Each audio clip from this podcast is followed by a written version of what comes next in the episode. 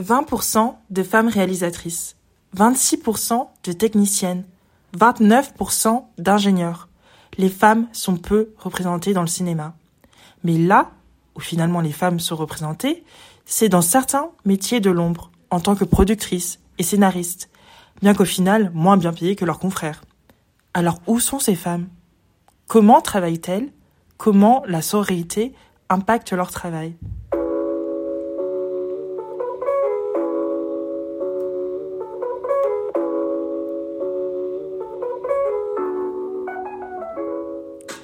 Bienvenue sur Women's Planning. Nous allons répondre à ces questions, ou du moins essayer d'y répondre, grâce à Nébuleuse. Une nébuleuse, c'est une vaste région de gaz et de poussière interstellaire qui forment souvent des structures visuellement impressionnantes dans l'espace. Ces formations sont des nurseries stellaires où naissent de, de nouvelles étoiles. Mais nébuleuse, c'est également un collectif, visuellement impressionnant. Un collectif de 14 femmes des Women on Set, comme elles le précisent dans leur biographie d'Instagram. Un collectif regroupant des femmes évoluant dans le milieu audiovisuel, allant de maquilleuse à régisseuse générale, d'Anaïs à Marie-Mélodie. Nous avons interrogé l'une de ses fondatrices, Laurie, comédienne. Avec Léa Rowe, réalisatrice, tous deux décident de fonder les Nébuleuses. Elle raconte que dans le milieu du cinéma, il ne faut pas être seul et que l'idée de groupe est selon elle essentielle. On doit toujours être en groupe, dit-elle. Avec Léa, elles se sont rencontrées sur un court métrage sur le harcèlement scolaire, lorsque Léa était chargée de production. De là en découle une amitié. Puis d'autres amis rejoignent le collectif des nébuleuses, parce que c'est comme ça qu'elle fonctionne. Laurie nous explique qu'elle ne pourrait pas travailler dans un collectif si elle n'était pas amie avec les membres de ce même collectif. Ce collectif vient de l'idée d'un besoin d'entraide dans le milieu du cinéma, que ce soit dans le travail ou dans les moments de vie joyeux ou tristes. Pour s'attarder sur Laurie, de son nom complet Laurie Ravo Zimeyer, elle est comédienne. Elle a toujours voulu être comédienne, car elle a toujours voulu vivre des vies extraordinaires. Elle a fait une école de théâtre à Lyon pendant deux ans, mais s'est vite rendu compte que rester dans cette région n'allait pas la faire évoluer. D'autant plus qu'elle se sentait, qu'elle sentait qu'elle ne pouvait pas réellement constituer de vrais groupes. Alors, elle monte sur Paris, où elle a fait notamment l'école du jeu. Nous avons également interrogé Manon Jardy, comédienne depuis 2017. Elle a 37 ans, elle a fait un cursus classique où elle, où elle faisait du marketing. Elle était là au tout début du collectif. Puis il y a Chloé, maquilleuse depuis 6 ans. Elle fait partie de la troisième vague. Elle a rencontré Léa et Laurie sur un shoot. Elle se sent très militante, donc l'idée d'un collectif lui plaisait énormément. Elle se considère comme un coup de Suisse et a sa propre marque de bijoux. Et enfin, Marie Mélodie, de son nom d'artiste Marie Possa. Elle a rencontré Léa et Laurie sur un tournage pour un projet. Et il y avait déjà pas mal de filles du collectif sur ce tournage. Marie Possa pensait que c'était cool de monter un collectif entre femmes, et au départ, il n'y avait pas de photographe. Les autres filles du collectif appréciaient également son travail et la personne qu'elle était. Et donc, l'intégration de Marie Mélodie s'est faite toute naturellement. Toi, Iman, tu t'es intéressée aux dynamiques sociales. Peux-tu nous en dire plus? Oui, en effet, Camille. Joyce et moi avons entrepris une exploration fascinante de ce collectif dont la renommée s'est répandue sur les réseaux sociaux.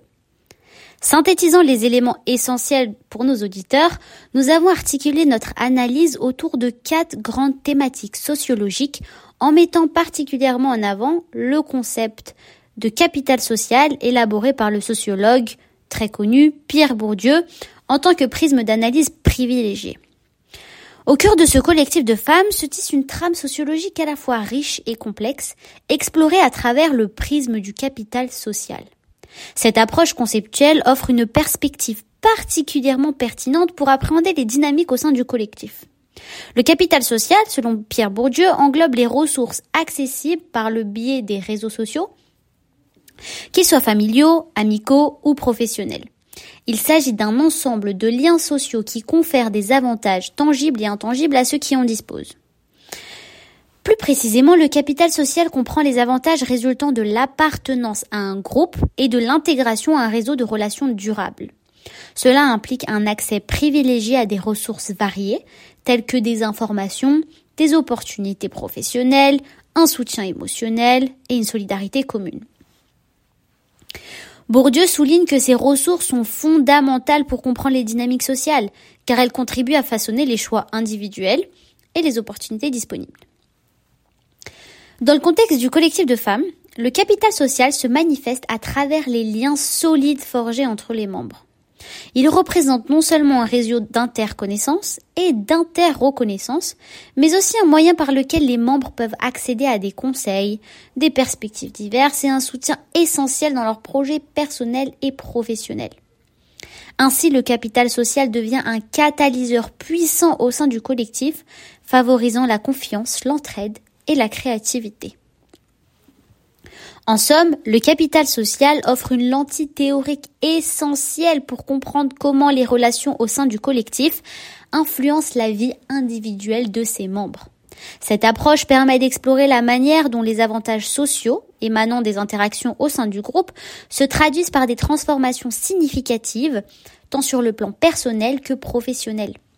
Lors des entretiens avec les membres, Laurie, par exemple, partage, euh, a partagé l'origine de cette initiative née de la nécessité de s'entraider dans tous les aspects de la vie, que ce soit dans le domaine professionnel, lors des moments heureux ou face à des défis.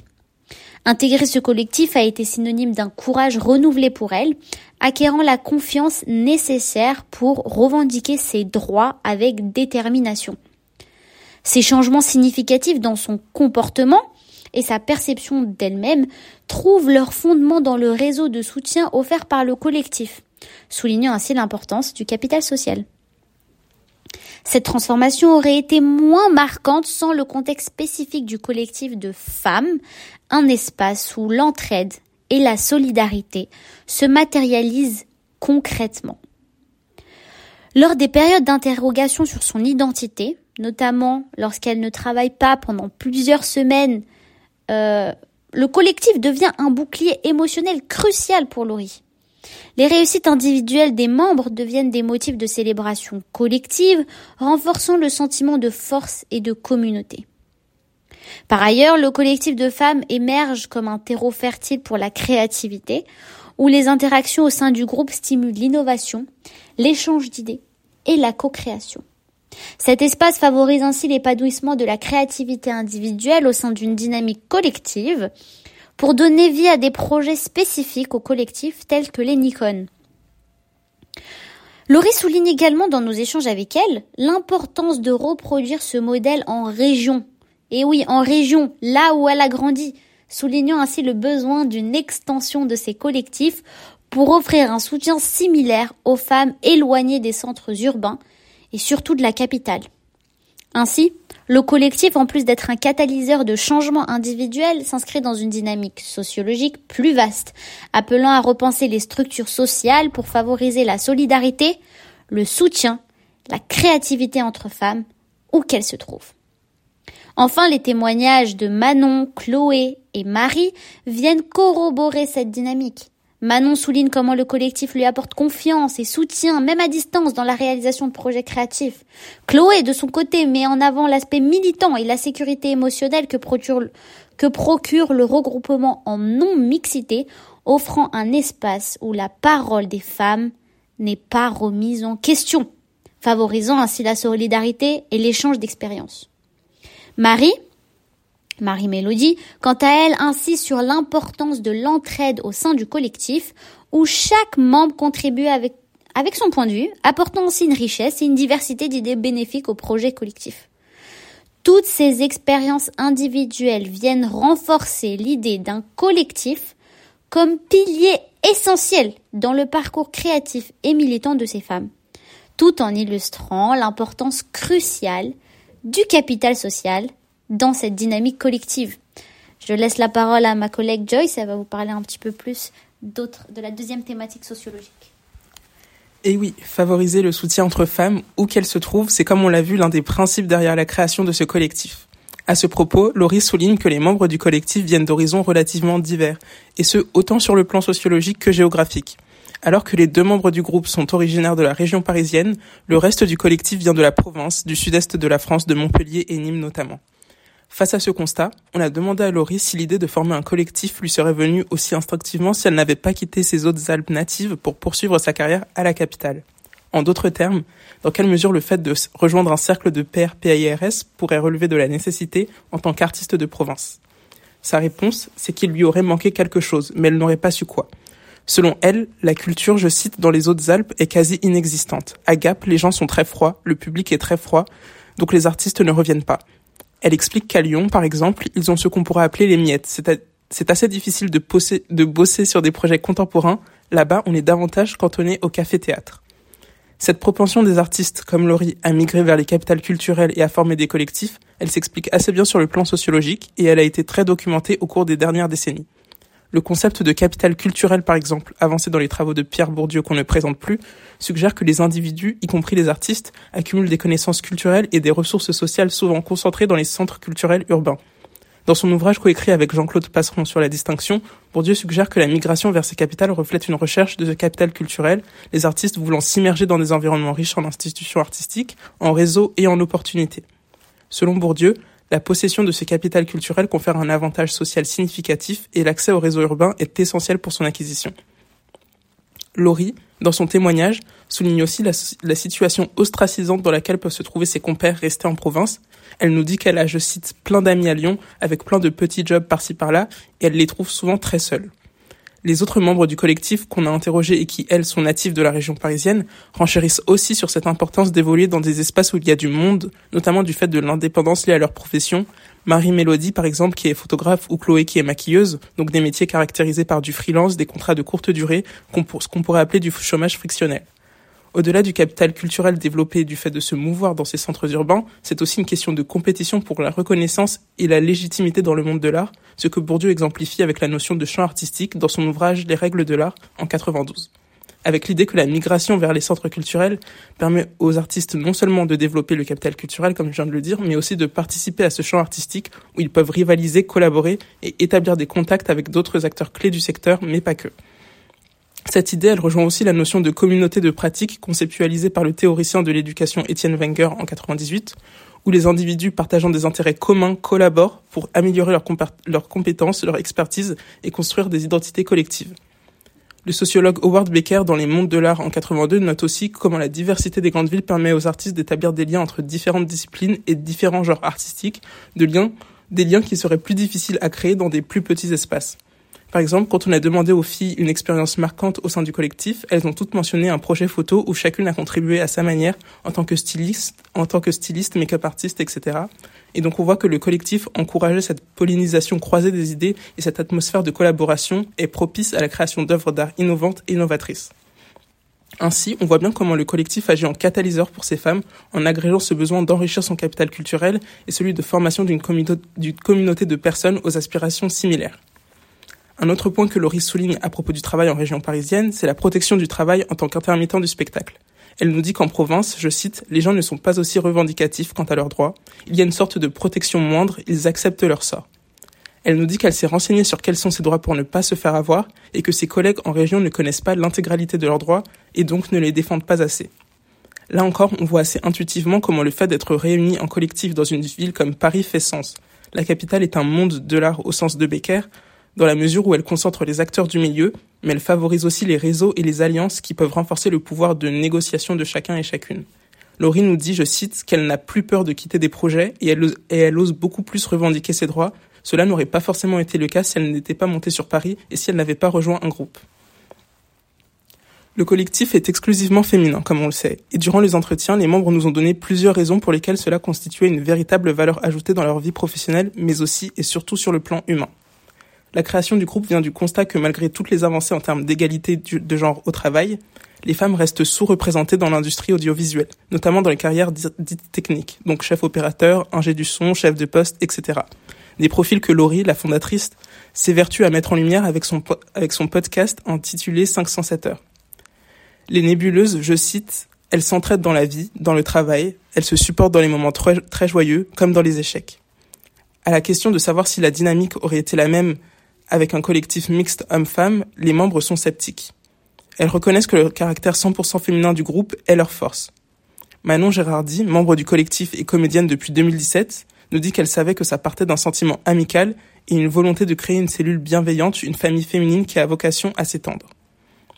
La seule règle pour rejoindre les nébuleuses, c'est d'avoir déjà travaillé avec les membres du groupe sur un projet ou un tournage.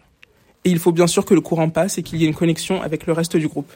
Et c'est donc ce système de sororité basé sur la, cooptation qui garantit la solidité du groupe. Chloé, la maquilleuse, souligne qu'elle voulait, je cite, avoir des références féminines dans l'audiovisuel, sachant que c'est un secteur avec beaucoup de concurrence et les femmes sont sous-représentées. Elle voulait un endroit où l'on pouvait recommander des gens de confiance. Fin de citation. Sur ce point, Manon renchérit que dans ce job de comédienne et dans le secteur en général, plus de visibilité est requis. Il y a plein de postes déjà occupés par des femmes et il faut plus de visibilité pour inspirer ou inciter les gens qui nous regardent. Fin citation. Ce besoin de se distinguer euh, qu'évoquent les filles, c'est quelque chose que Lucien Carpic aborde dans son ouvrage L'économie des singularités, où il explique comment les artistes sont motivés par le désir de se tailler un espace unique et distinctif au sein de leur industrie, en tirant parti de leur individualité pour se démarquer sur un marché encombré. Dans cette optique, on voit comment c'est intéressant de rejoindre un collectif comme celui des nébuleuses. Le fait de faire partie des nébuleuses distingue de fait les membres dans leur identité professionnelle et personnelle. Comme Pierre-Michel Menger le souligne dans Portrait de l'artiste en travailleur, dans ce secteur éminemment concurrentiel et subjectif, un des seuls critères de légitimité artistique qui nous est laissé s'appuie sur la, la, capacité individuelle de l'artiste à faire fonctionner un réseau d'interrelations professionnelles. Chloé souligne qu'on se retrouve dans un monde aujourd'hui où le travail des femmes est très peu reconnu. C'est encore un exploit quand des femmes sont réalisatrices accomplies. La reconnaissance du travail féminin est encore diluée. Pour finir, des perspectives sociologiques mises en avant dans des travaux comme ceux de la philosophe Judith Butler dans Troubles dans le genre permettent de comprendre comment ces collectifs peuvent être considérés comme des réponses stratégiques aux normes de genre enracinées dans les domaines de la création. Le concept de third places, tiers-lieu en français, du sociologue urbain Ray Oldenburg fournit un cadre pour comprendre comment ces collectifs deviennent des espaces alternatifs en dehors de la maison et du travail, favorisant la communauté, la collaboration et l'échange d'idées entre ces femmes. En fin de compte, ces collectifs deviennent des espaces socioculturels où les femmes des industries créatives remettent en, question les stéréotypes de genre, amplifient leur voix et naviguent mieux dans les complexités de leurs professions respectives. Et euh, si je peux me permettre aussi, Camille, il y a une autre dimension sociologique très intéressante qui a émergé lors de nos entretiens avec les membres du collectif Les Nébuleuses, suscitant des questionnements sur la non-diversité des profils au sein du groupe. Alors oui, bien que les membres proviennent de diverses régions, principalement de la classe moyenne et des régions parisiennes, Montpellier, Nîmes, une homogénéité culturelle et sociale frappante persiste. Toutes étant des femmes blanches, caucasiennes, comme souligné par l'une des interviewées. Cette uniformité interroge profondément et fait écho aux réalités du milieu cinématographique et théâtral dans lequel elles évoluent. Laurie, consciente de cette absence de diversité, pointe du doigt une industrie cinématographique longtemps marquée par un manque de représentation.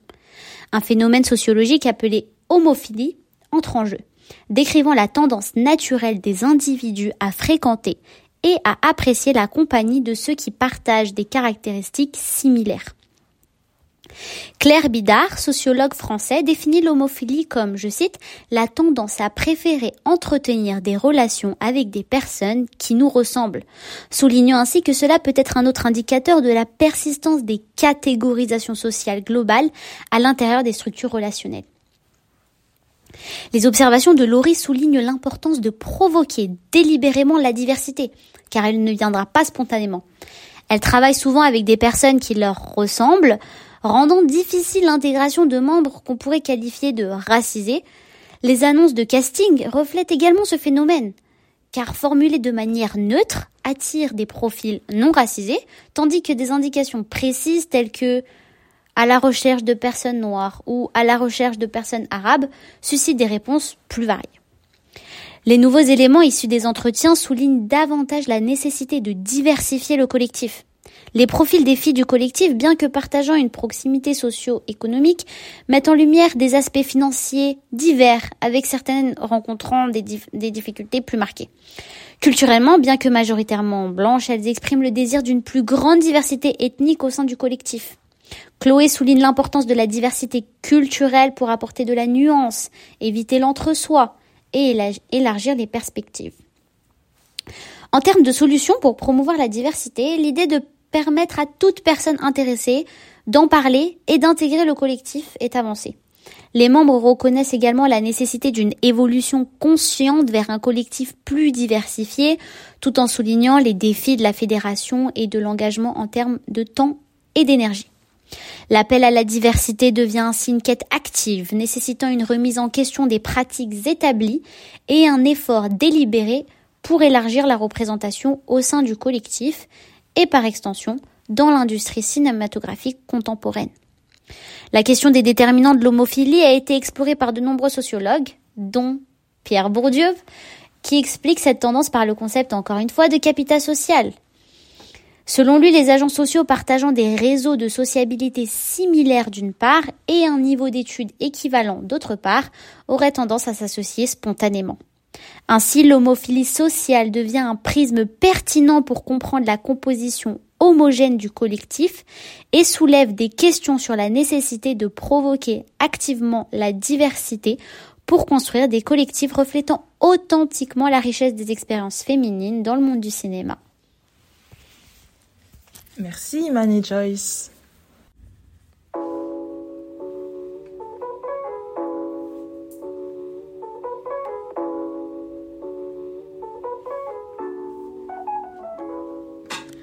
Être une femme est compliqué. Une femme artiste n'en parle pas. Elles sont nombreuses, ces femmes, qui jouent, maquillent, photographient, écrivent, créent, réalisent leurs rêves, celui de vivre de leurs ambitions. On dit des nébuleuses qu'elles sont un amas de poussière lumineuse, diffuse, hétérogène. Mais au final, elles se rassemblent. Ensemble, elles sont plus fortes, n'est-ce pas?